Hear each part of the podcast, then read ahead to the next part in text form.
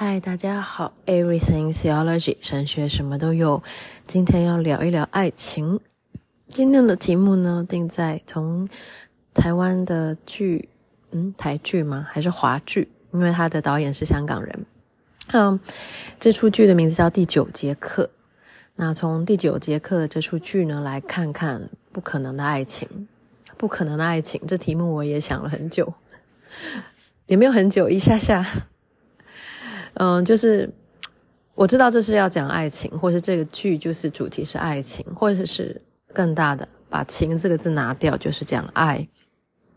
那它的里面的爱呢，嗯，是我们现在标签的比较禁忌的，嗯，师生恋。那我下的标题是不可能呢，是因为。它是大家普遍觉得不可能的事情，可是呢，这出剧它最后是可能还是不可能呢？可能你还是要仔细的去看了，然后体会一下。当然，我会剧透了。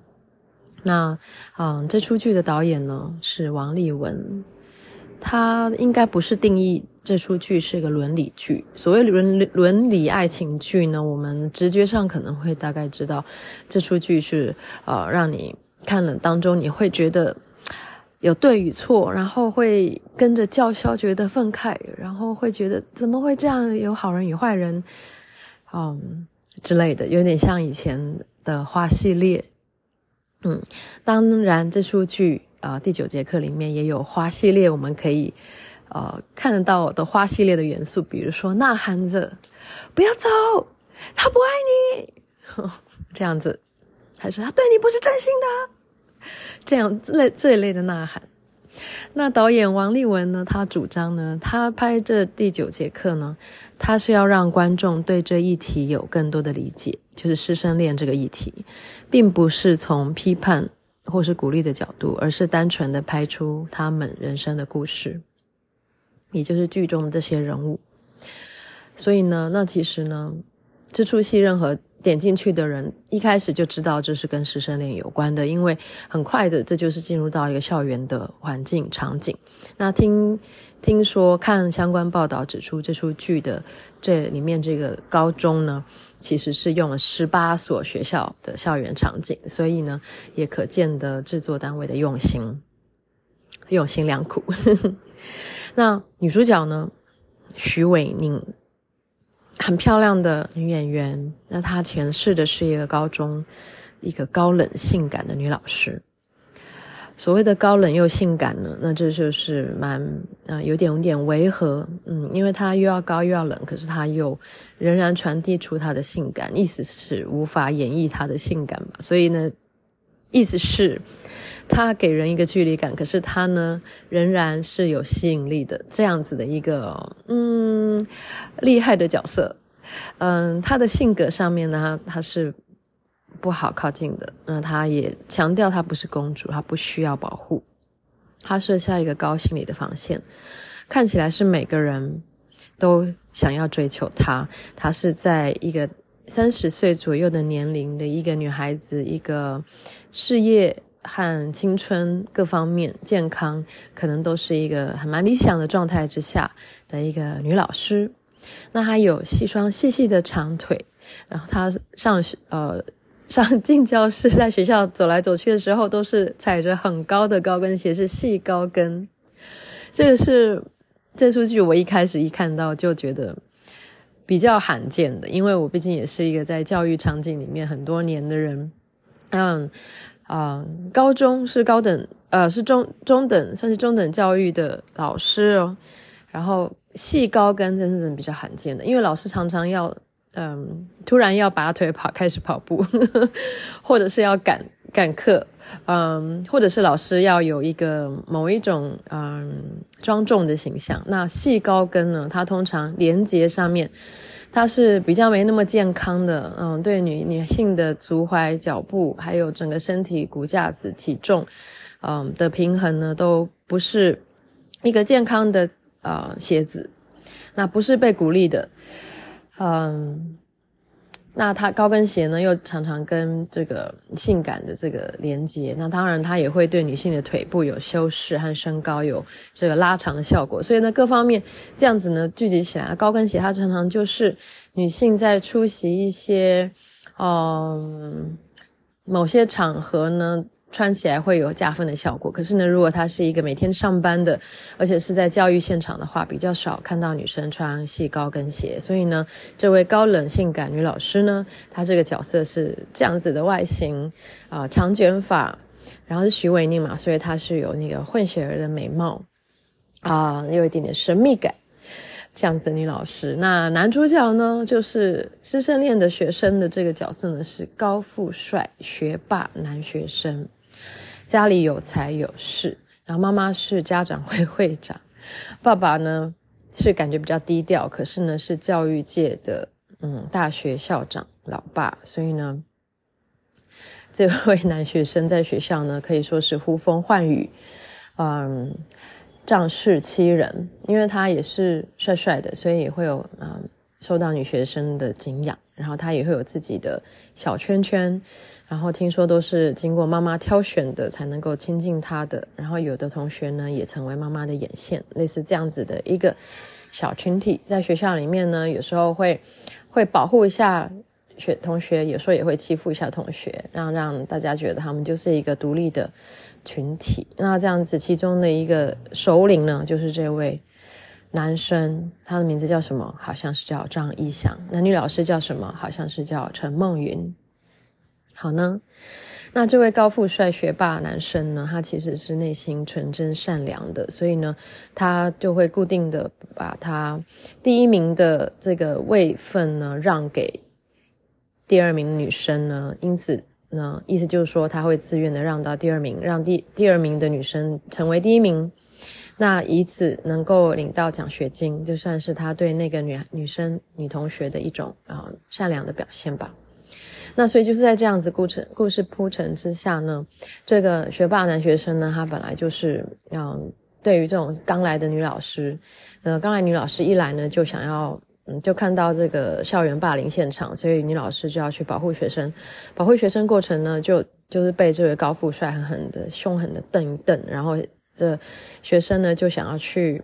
报复女老师，或者想要整她，对，那老师整学生，呃，不是 讲讲错，学生整老师，也是常常是校园常见的场景。因为，嗯，虽然老师有权利可以惩罚学生，可是呢，啊，学生有时候有一些无伤大雅的这种整老师行动，也是层层出不穷。老师也不会每一次就动不动的去惩罚学生，然后有时候会包容学生，有时候会跟学生一笑置之啊。那老师有学生对老师们的各种各种捉弄呢，不管是愚人节的捉弄、换教室啊，然后嗯，奇装异服，还是传纸条，还是跟老师说、跟老师告白，这些都是常发生的。那我自己当老师，嗯。我有教过，嗯、比如说教教会的儿童主日学的小小朋友，我也当过小学的老师，当过小学的英文老师，哦，我也当过国中的是，呃，品格教育的，就是得胜者老师，嗯，也去去高中有演讲过吧，那大学是有当过讲大学的讲师，所以我，呃，我也当过补习班的英文老师，嗯。我的脸书也有这个误人子子弟的 郭老师，就是我对于老师这个身份呢，嗯、不管是正式还非正式的，并不是那么的陌生。那所以我也常被学生整啊，也有被学生告白，也有被学生转传纸条，也有被学生比中指，也有被学生。嗯，逼哭，我有学 被学生，嗯，就是家长到学校来沟通啊，各种事情也都曾经有发生过，有的是很温暖善良的，有的是嗯伤心欲绝的，有的是好笑的，各种各样的。所以呢，师生之间的情谊啊，真的是有，嗯，我现在想起来就是会觉得很很有趣，心里面也很温暖，因为，啊，只要你当过老师啊。你或许你会很心里面那种温暖的感受，是来自于你爱学生的那一份心意。那每个人可能也都当过学生，你都会喜欢过哪某些老师，也会讨厌过某些老师，你也会整过老师。我国中的时候有对老师有非常的不喜欢的老师，然后呢，老师对我们学生也都是充满敌意的。那我又是那个敌意的头头，那可是我的成绩并不差，所以我有一点点像是这出剧里面那个学生，他同时是。去整整老师，可是他同时也是有点像学生头头，他同时功课又很好，所以有时候老师也拿拿他没有办法。嗯，我国中的时候也有在老师的座位上面涂过胶水，让老师屁股粘到胶水。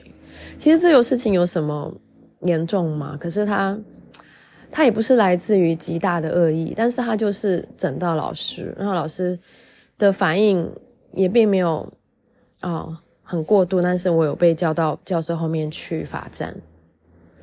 嗯，后来我有一点点后悔。嗯，我也觉得为什么要做成那个样子？这个是有点题外话。我们讲的是师生恋啊。嗯，所以呢，这个嗯，陈老师跟这个张姓的学生呢，嗯，本来只是学生要整老师的，结果嗯，老师都一直忍他，然后我们两个就常。互瞪眉来眼去，后来诶，是不是其实产生好感？其实老其实学生都有在偷偷看老师的性感的长性感的腿，还有学生整老师泼泼老师衣衣服，让他衣服湿掉，也有看到老师的那个衣服变得又若隐若现。所以这些过程当中，其实学生嘛，十十八岁左右的男生对三十岁左右的女生，其实是觉得很仰慕啊，觉得很漂亮。就是很很正常的情愫就就发生了。那这样的情愫其实都非常的常见，但是这样的情愫要怎么样发展成一个嗯非他不可啊、有排他性的爱情呢？那这可能就是这出戏要继续发展的。那学生就跟老师告白啊，那可能还借助其他学生的他的罗罗们的力量，一起做了海报，然后一起在那边簇拥，还吹气球啊什么。喊口号，类似这样子，然后帮让老师觉得有点尴尬，可是老师还是酷酷的、高冷的走开。那可是内心有没有感动呢？可能还是有的。那老师呃，学生也是用他那个招牌的憨笑，在跟老师有一点像是意思，就是说这是一个玩笑，可能可是这也可能也是真的，那就是有一点玩弄老师的感情了，就看老师怎么反应吧。那这出戏还有很重要的角色，就是学霸男学生的妈妈，就是那个会长大人。她是一个美艳的娘，她非常的泼辣，她极力保护孩子。那当学生当孩子爆出这种校园师生恋的案件的时候呢，这个学生本来就是好有点想要让他妈丢脸，还是要气他妈，就是他要在学校为所欲为，让他妈忙疯，然后就是崩溃这样。可是呢，就是要跟妈较劲吧。可是他妈还是就是。嗯，极力保护孩子，为母则强，就直接走进校长室，直接走进教师办公室、各处室、学生教室，就是一个没有界限的一个会长大人，那还是非常泼辣，也是漂亮。那后来这出剧呢，后来演到，就是这位泼辣、令人讨厌的女生呢，这位妈妈呢，她常常也出现那嗯爱孩子软弱的表情，那。在家里面穿着睡衣，守在儿子门口，在那里苦苦的、痴痴的等着孩子的回应的这样子一个，唉，就没有架子的一个妈妈，单纯的妈妈。那她后来呢？她也告诉她孩子，她也曾经是师生恋的，她也曾经爱上过老师，她是这么说的。那故事发展出来呢？其实她是师生恋的一个受害者的角色。那为什么要说是受害者？我想了一下，师生恋为什么会有受害者？如果我们觉得每一份感情呢都是嗯均衡的，都是均匀的，都是平等的，啊、都是相爱的，爱最大。如果是这样的角色呢，在任何任何一份感情里就没有对与错，没有谁是加害，没有人是受害嘛？那为什么这边呢？呃，呈现出来的他是师生恋的受害者？那我们就可以。来想一下，师生恋它都有很多种师生恋嘛，比如说，嗯，我有被小学生告白过，是这种师生恋，就是十二岁的学生，然后对上这个比自己大十岁以上的老师，嗯，因为我是女生嘛，所以学生可能是男生，那也有也有女学生啦。对，那不过反正小女生、小男生他们仰慕我，仰慕老师，我都觉得很正常，没有特别特别把它当做一件什么什么校园事件那样来处理。嗯，那因为小小孩子他们的爱与恨啊，都是嗯都是短暂的。他今天很爱你，很崇拜你，守在你门口。然后不让你上厕所，那明天可能他就会喜欢上别的老师，这都无所谓，我们也不会觉得啊，我被学生抛弃了，没有，不会这样想。现在师生恋很多层次，有时候他那个恋就是一种崇拜、仰慕、喜欢。那国中呢？假如是国中年纪的话，可能就是十几岁对上这个二三十岁或是以上。呃，也是男生女生的情况呢，会有蛮不同。因为如果是假设女学生爱上男老师呢，那呃，如果男老师呢，就是用一种玩弄的态度，或是男老师是已婚呢，就可能会出现像房思琪这样子的这种情感的剥削，还有权势不对等的这种呃性剥削，或是呃发生。嗯，更多让人心碎的事情。那如果是男学生爱上女老师，那可能就是比较像我们今天这个第九节课这样子的感觉。那女老师如果是未婚呢，可能他们就会像第九节课这个剧所呈现出来，有点爱情轻喜剧，然后有点禁忌，又不是那么的违和。但是如果是个女老师是已婚，嗯。那就看怎么样发展，也有可能会发展成法国总统马克宏和他太太，就是即便是爱上年纪很大女老师，甚至自己的老师女儿、自己的同学，这样子的差距呢，也有可能会发展成为一个善善性的一份，人家说正缘吗？嗯，这个比较会发生在法国，比较我们会比较觉得比较这个社会是比较接纳这样的。比较祝福这样子的场，这样子的爱情的事情，所以呢，国中可能有这几种情况，高中呢就是第九节课的这样子的处境，就是十八岁对上三十岁，嗯，年龄差距依然是超过十岁，嗯，不是女学生爱上男老师，而是男学生爱上女老师，所以他当中，呃，那个男生的那种，嗯。纯真善良和他的这种潇洒放荡不羁呢，就会稍微的比较被美化。然后女生呢，就会赋予被赋予比较大的一个责任，就是要不然就是要挥剑斩情丝，不然就是要呃要冷静，要理智，不能心动。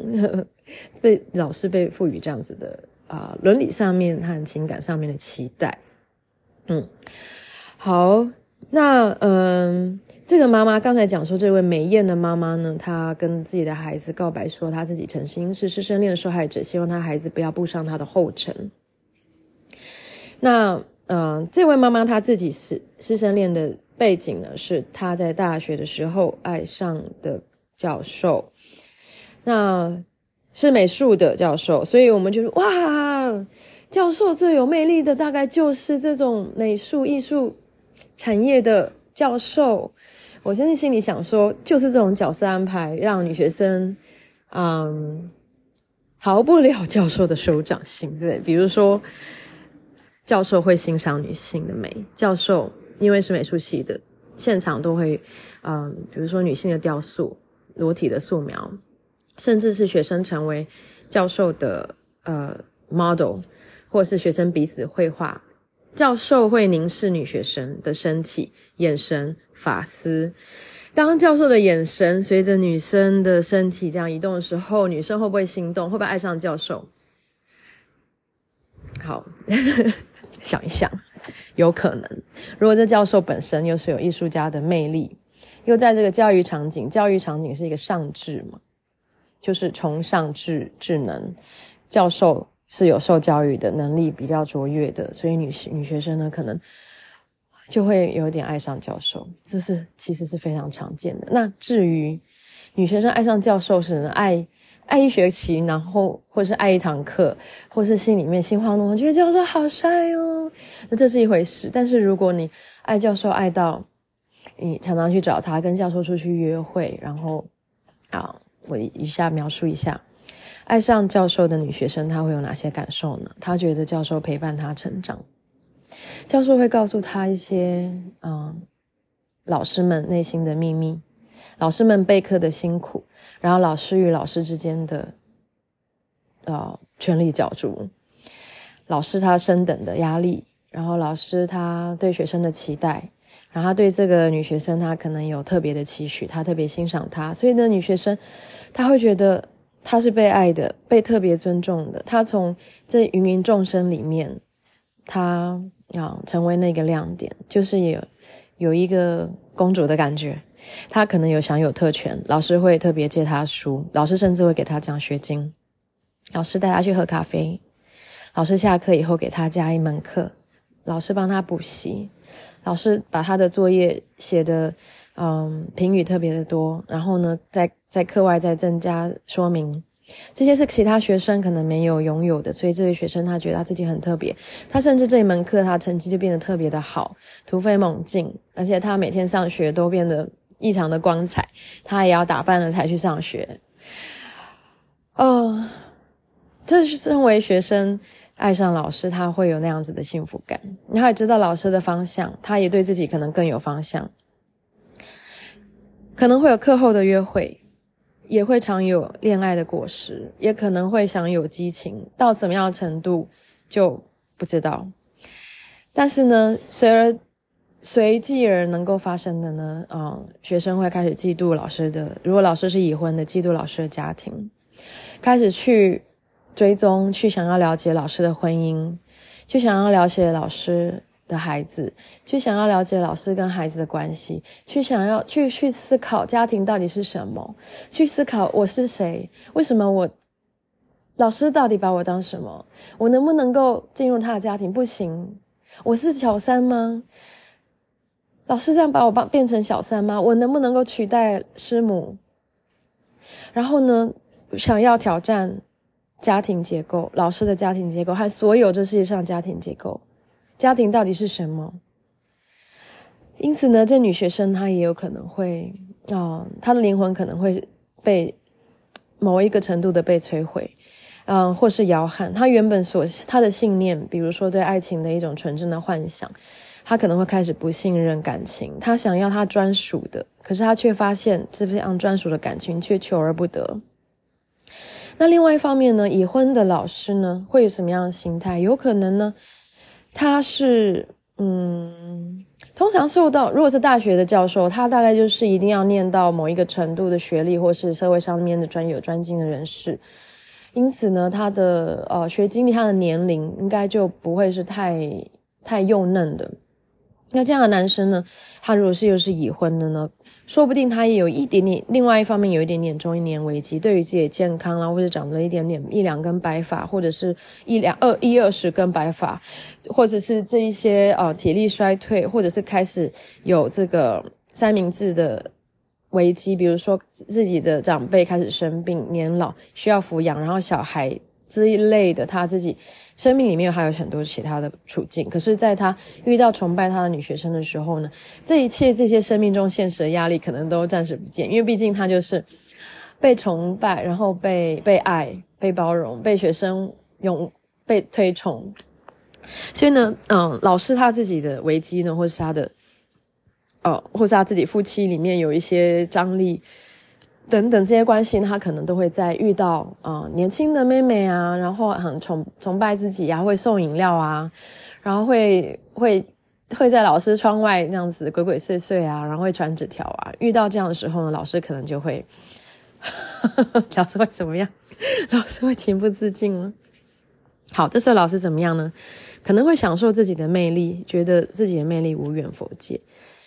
但是呢，通常这样子的老师呢，也是教授等级，他也要，他也会想到，啊，他要保护自己的声望，他不会危害自己的家庭，他也不会去，因为这个是有一种成本的概念，他要不要花很大的功夫去去吵架，然后去挽回？万一自己家庭里面差发生一些闹剧，万一学生到家里面来闹，万一怎么样？万一怎么样？那这一些。哦，事情他要怎么样的去收拾？这些老师这些有魅力的老师们可能也会想到。因此呢，他跟学生的恋爱，他可能要去隐匿；然而，他也会享有所有恋爱的果实。或许他也会给学生一个未来家庭的承诺，因为可能学生也需要爱上他的女学生，也会一开始只是单纯的恋爱，可是后来可能学生觉得这份爱情，比如说走了半年，走了一年，接下来怎么样了？女生每个女生可能都会很担心。那，嗯。这时候教授呢，他会怎么样呢？他本来可能只是觉得跟学生玩一玩，是这样吗？可是他可能会不会会走到一个地步，他要给对方一个承诺。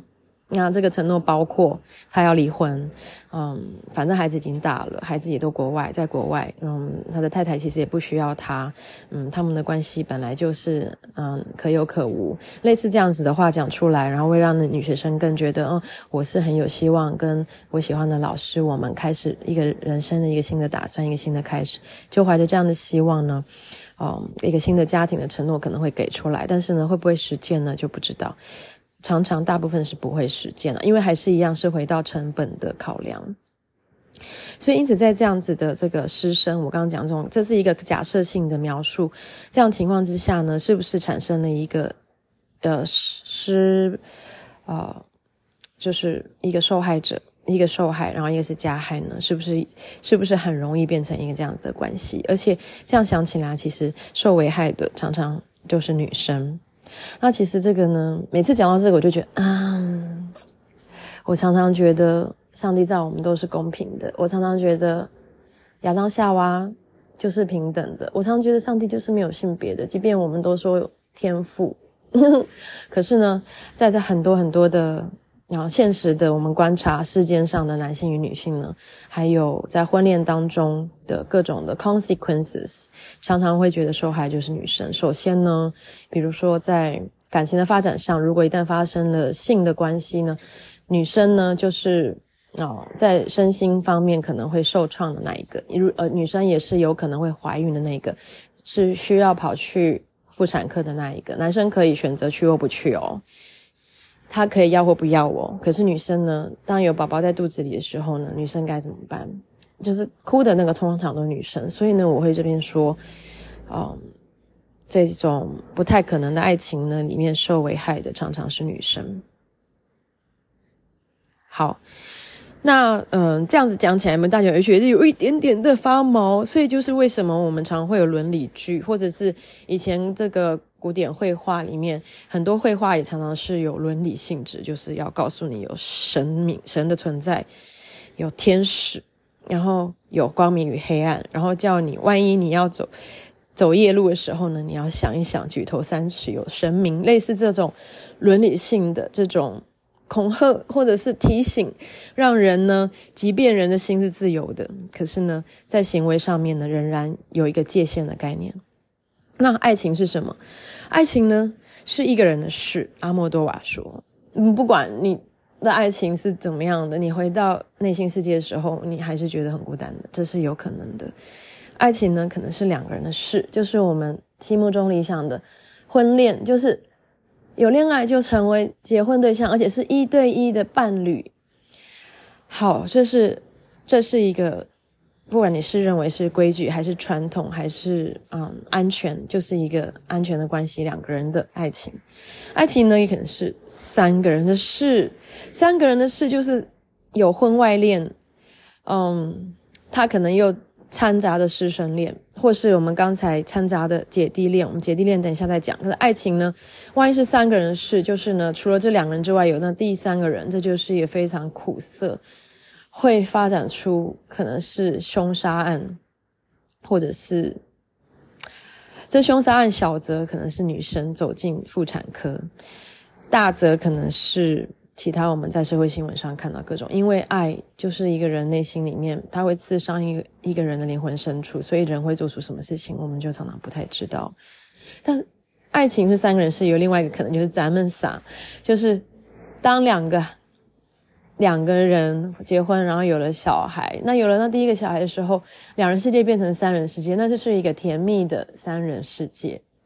所以呢，这个爱情呢，就把亲情呢，更是。或是更大的为父为母之爱，还有这个啊，亲这个小朋友爱，然后父母彼此的男女之爱，这些就牵扯在成为一个家庭之爱，那就是不只是一个人事，不只是两个人事，是三个人事，那可能也是三十个人的事，就是两个家庭在一起。打混战的时候，那就是爱情变成三十个人事。那另外一种爱情，所谓的多个人的事呢，也有可能是一种情况，叫做 open relationship，爱开放式。这我们在西方社会比较容易看到。就是我一个好朋友，他去法国留学呢，他就哭着回来说，他的交往的对象原来是要 open relationship，然后他觉得很伤心。为什么？他心目中只有对方，而对方心目中不只有他。那这就是他。教谁教他 要跟法国人交往呢？哦，我没有对法国人有任何歧视，我只是觉得说，如果你的感情观跟西方某一些这种 open relationship 并并没有融合的话呢，就是还是要三思啦。那就是呢，另外一个爱情是多个人事，就是 in in reality 现实上呢，爱情它有可能是没有排他性的。我随时可以喜欢别人，因为我随时会遇见讨喜的人。如果你是一个。假设艺术教授，你的学生都充满了艺术情怀，充满了对美感很有卓越洞见的人，男学生、女学生都是哦。那是不是你是你的，比如艺术学院里面的学生，每个人都很有体态很好，每个人都很有美感，每个人都审美很好，每个人都很有眼光，所以每个人用的东西啦，画出来的东西，唱出来的歌，那个嗯，做出来的作品都是很优秀的，所以。你会围绕在美的里面，那身边都是这么讨喜、这么美好的人，你是不是很容易喜欢这个、喜欢那个、喜欢这个呢？那这样是不是爱情 in in reality 就是没有排他性的？就是当然你可以欣赏这很多人，那这那些欣赏是不是会发展成为一个嗯，一起喝咖啡，一起吃早餐，一起吃晚餐，一起吃宵夜，而且带回家，然后还同床共枕呢？这每一个其实都是有不同的界限。另外呢，好，我们就会想到说，我随时都会遇见喜欢的人，那我能不能划设界限？这个就是人个人心里面的修为。白玫瑰与红玫瑰，我们都会遇见。白玫瑰就会觉得像吃白饭一样，然后呢，红玫瑰呢，可能就是蚊子血这么的鲜红，可是它也是红，这么的让人觉得神精神抖擞，它让人觉得血脉喷张。是呢，白玫瑰呢，是不是就觉得像喝开白水一样呢？那这个这个就是我们大家觉得是很很。陈腔滥调吗？也不是，但是也非常当头棒喝，也让也让人觉得心领神会。同时，演化论呢，或者是我们看男女的大脑的结构呢，我们就会又会我们在观察男性的性活跃的年龄，男性为什么七八十岁还可以当爸爸呢？在我们看观察这个人的生物性，我们就会觉得男女就是不太一样。在男女的婚恋关系里面，就是有可能呢，有可能呢，就是女生会比较受害，或者女生比较受伤，这是很有可能。加上呢，我们的科学和怎么怎么，就常常为一夫多妻来背书。那当然也有在不同文化里面也有那个，嗯，就是母系社会的，或者是嗯，有少数民族是呃。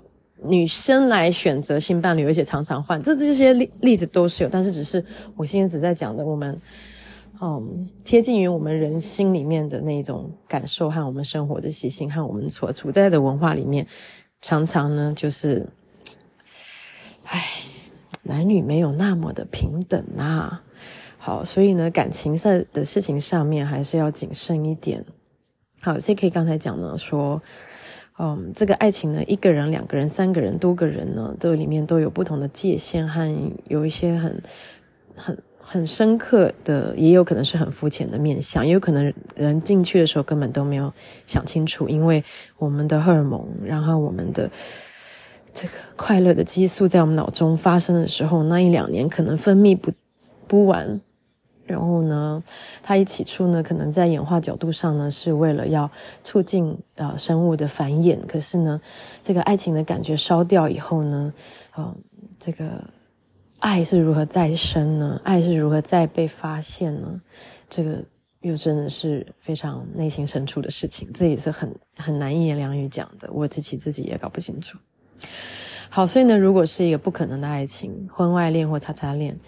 如果说呢，比如说这个女学生爱上男老师，在这样子的纠葛里面呢，男老师选假设他选择离婚呢，他或者是像这个呃第九节课里面这位陈老师，他是来自于哎呀，我有剧透剧光光，他是来自于一个破他们这个破碎婚姻，应该说他的爸爸有外遇女学生，所以他对于他为什么这么高冷呢？也就是因为他。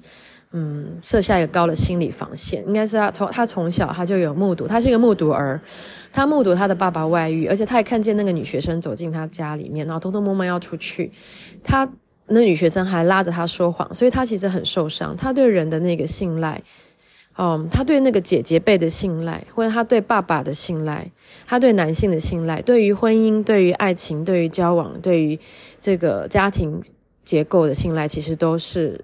受受伤的，所以这个女老师陈老师她是有高心理防线。当她遇到男学生的时候，即便她有点心动，或者是她遇到其他追她的男老师的时候，她都是很冷淡的。人家送她巧克力、送她花、送她什么东西，她都是有一点，好像反而好像是被触犯的感觉。所以这样子的高心理防线女生呢，她其实就是一个，嗯，一个婚外情家庭受伤的女儿吧，对。那我也有这个非常好的好朋友，他也是这个受伤的儿子。那我们刚说男女生不公平嘛，可是我我这个跟这个儿子是好朋友，所以这个好朋友他是个儿子的角色。当初是他爸爸外遇，然后爸爸外遇对象也始乱终弃，始乱终弃嘛。他爸爸外遇对象跟他爸爸最后也没有结果，所以我这个好朋友这个男生呢。他是一个暖男，可是暖男跟渣男常常也是一线之隔。就是比如说，他常常会把手搭在女生肩膀上安慰女生，然后帮女生这个夹菜、端汤、提包包，呃，披外套，呃，什么，就是暖男的动作他都会做。所以呢，很多女生就会觉得啊，很喜欢他，但是因为他又跟女生好像保持着若有似无的距离，所以。女生们也得不到他，所以这个暖男就跟渣男就是差不多。所以我跟身为他好朋友呢，我常常也是觉得，嗯，这男生真的是很有鬼。那但是我因为我知道他的家庭背景，我知道他对婚姻、对感情也都很有防线，所以他踏不进去，他也怕怕伤害到别人，因此他没有办法做出一些很切割的动作，也都可以理解。所以。嗯，所以呢，不可能的爱情呢，如果牵涉到孩子，或者是伤害到了谁呢？嗯，可能会造成一个很绵延不见的一个后果。那个这个后果呢，可能是难以描述的这个伤害。所以呢，这个我这个男生好朋友呢，他每次他自己是一个这样子人见人爱的男生哦，可是他常常会说，女生都是骗人的啦。女生都是骗人的啦，不不觉得这句话听起来真的是蛮不可思议的嘛？所以呢，他对人间是失望的。我们这些不可能爱情呢，跨越了一些界限，在这些界限跨越过程里面呢，哦，可能我们自己受伤，对方受伤，嗯，可能有一些旁边的人受伤，然后造成了一些一些的后果。那我们人是伤不起的嘛？我们人就是在受伤当中成长的。所以我们不能受伤吗？其实我们，我们都是会受伤的。人与人之间的相爱、相骗、相杀都是可能的。那这出戏人第九节课里面有另外一个不可能的爱情，就是人机恋，是人跟人形娃娃的恋情。那这个我这个比较不忍心再继续讲下去，因为他是一个很寂寞的人。他这出戏也隐约的影射说，他可能是一个有精神疾患的人，他幻想着。他的人形娃娃是他女朋友。那因为我也遇过这样的人，所以不太不太忍心讲这样故事。那可能是需要他心里面的寂寞和他的疾病都需要医治。那他他嗯，之前我们也有讲过，像是大雄有哆啦 A 梦嘛。那这个很黑的很黑的解诠释，就是说哆啦 A 梦其实也是假的。然后大雄是这个自闭症的学生，类似这样子，因为他。他在他的社群里面啊，小夫啊，就季安呐，然后那个阿福啊，这个就是那个他要他喜欢女生啊，都他在喜欢女生面前也没有自信，类似这样子。然后有有了哆啦 A 梦，有了有了小叮当之后，他整个人才变得开朗，才变得健康。所以用黑的角度去看呢，就是他是一个有病的人。从从健康的角度来看呢，其实呢，哆啦 A 梦就跟人形娃娃或者是机器人。在家里面成为家庭的一份子，成为你诉说的对象，成为你聊天对象，其实都没有关系。对，我觉得都可以用很很 OK 的角度去看。嗯，那另外呢，那个师生恋呢，对陈老师来讲，其实他他觉得师生恋并没有那么的严重。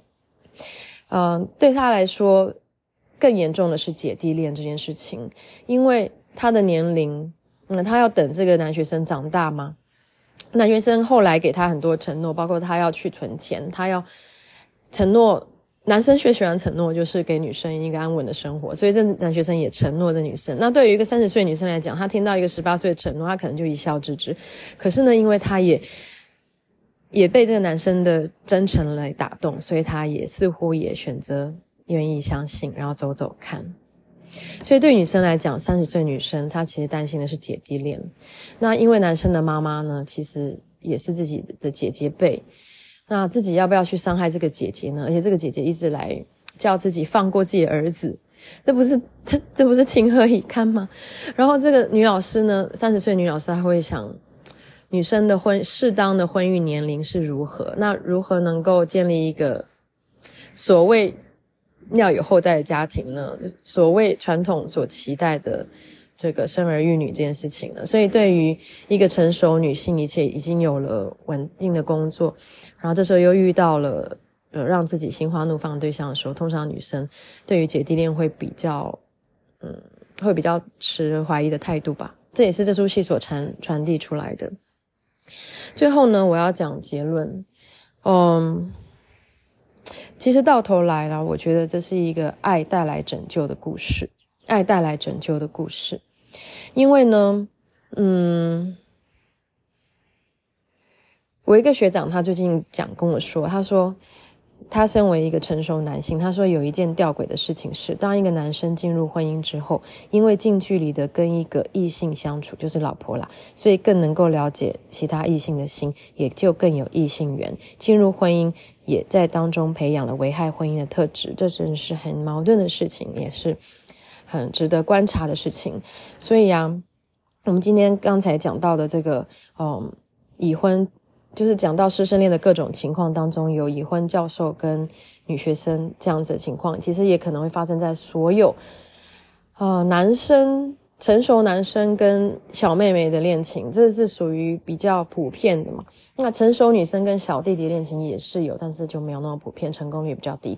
那成熟男生跟小妹妹的感情，就好像社会所赞许，然后成功率也比较高，然后也有可能有建立新的家庭。嗯，无论怎么样呢，这个世界上有很多让我们觉得很伤感的，或是觉得很受伤的爱啊。如果你是女生，或是像我是女生。我们觉得啊，这诸多情况当中呢，我们常常就是会受伤，或者是会是弱势，嗯，不像男生好像总能够潇洒的走开，对不对？所以呢，无论如何呢，你在啊任何角度里面，在自己的家庭里面，或是自己的关系里面，曾经受过伤，或者是观察这个社会，觉得这个世界让你失望，其实这故事第九节课还是值得一看，就是它是一个到头来是一个爱带来拯救的故事。最后，这个这出剧它似乎是一个嗯，是好的结局。简单的讲，嗯，爱带来什么拯救呢？母子的情节好像打开了，然后父母间更相爱。这个学生时期就爱上老师的这个女学生，抱愧了一辈子。可是呢，她其实她学生时期的男朋友就知道他女朋友劈腿，仍然心，但是这男生对女生仍然心意不变，还是跟他结婚，所以他们采取了。才才生了张一翔，嗯，然后另外呢，这个爱情带来爱带来拯救，就是创创造了一个 CP 值很高的婆媳关系。这个不但是婆媳，而且还是姐妹关系，而且还医治了两两个受伤的女生的心。她们从她们不可能的爱情当中都看到了可能性，而且都得到了爱的拯救。那他们也从仇家变成了亲家。那姐弟恋和师生恋呢？虽然曾经是被贴的标签，也曾经是已过的事实，但是也都过去了，标签也不再有实存的意义，存在的是人生的故事。每个人也都会继续的成长，会衰老，这些曾经有的风风雨雨，嗯，在爱里面，包括爱本身也是会成长的。那这个更大的爱里面呢，即使 X Y Z A B C blah blah blah。心意没有变呢，就能够让爱继续到底。嗯，这个继续到底有多到底呢？这个到底到底到底呢？这个有阿尔法跟欧米伽这个概念呢，就会让人间的爱连接于神的爱，就会让这个不只是这一年师生情，呃，而能够成为六年后，嗯，长大了，然后这种陪陪伴的风雨之后的爱，呃，能够相视而笑的爱。而这个自己，我们自己或家人、朋友人生的故事呢，也让我们能够理解别人不同的爱，能从不同的角色、不同的版本，好，即便是让内心产生了很多波澜起伏，而即便让我们觉得啊，原来这社会就是这么的复杂，人间就是这么让人失望，但是呢，仍然是充满了希望，也让我们从人间的爱里面，更让我们去进一步的去思考什么是永恒的爱，那什么是永恒？永恒是否存在？那如果存在，是不是神的存在？那神的爱又是什么？神的爱是否是如今我们就能够体会，能够一并的在我们的爱恋当中，一并的在我们的婚姻，一半一并的在我们的学生时代，在我们成长过程里面，这个神的爱就能够早早的加入我们的人生呢？嗯，好，今天的 Everything Theology 我们是讲不可能的爱情，那也就祝你的所有的感情。在主里面也都幸福，嗯，好，神学什么都有。今天聊到这边，拜拜。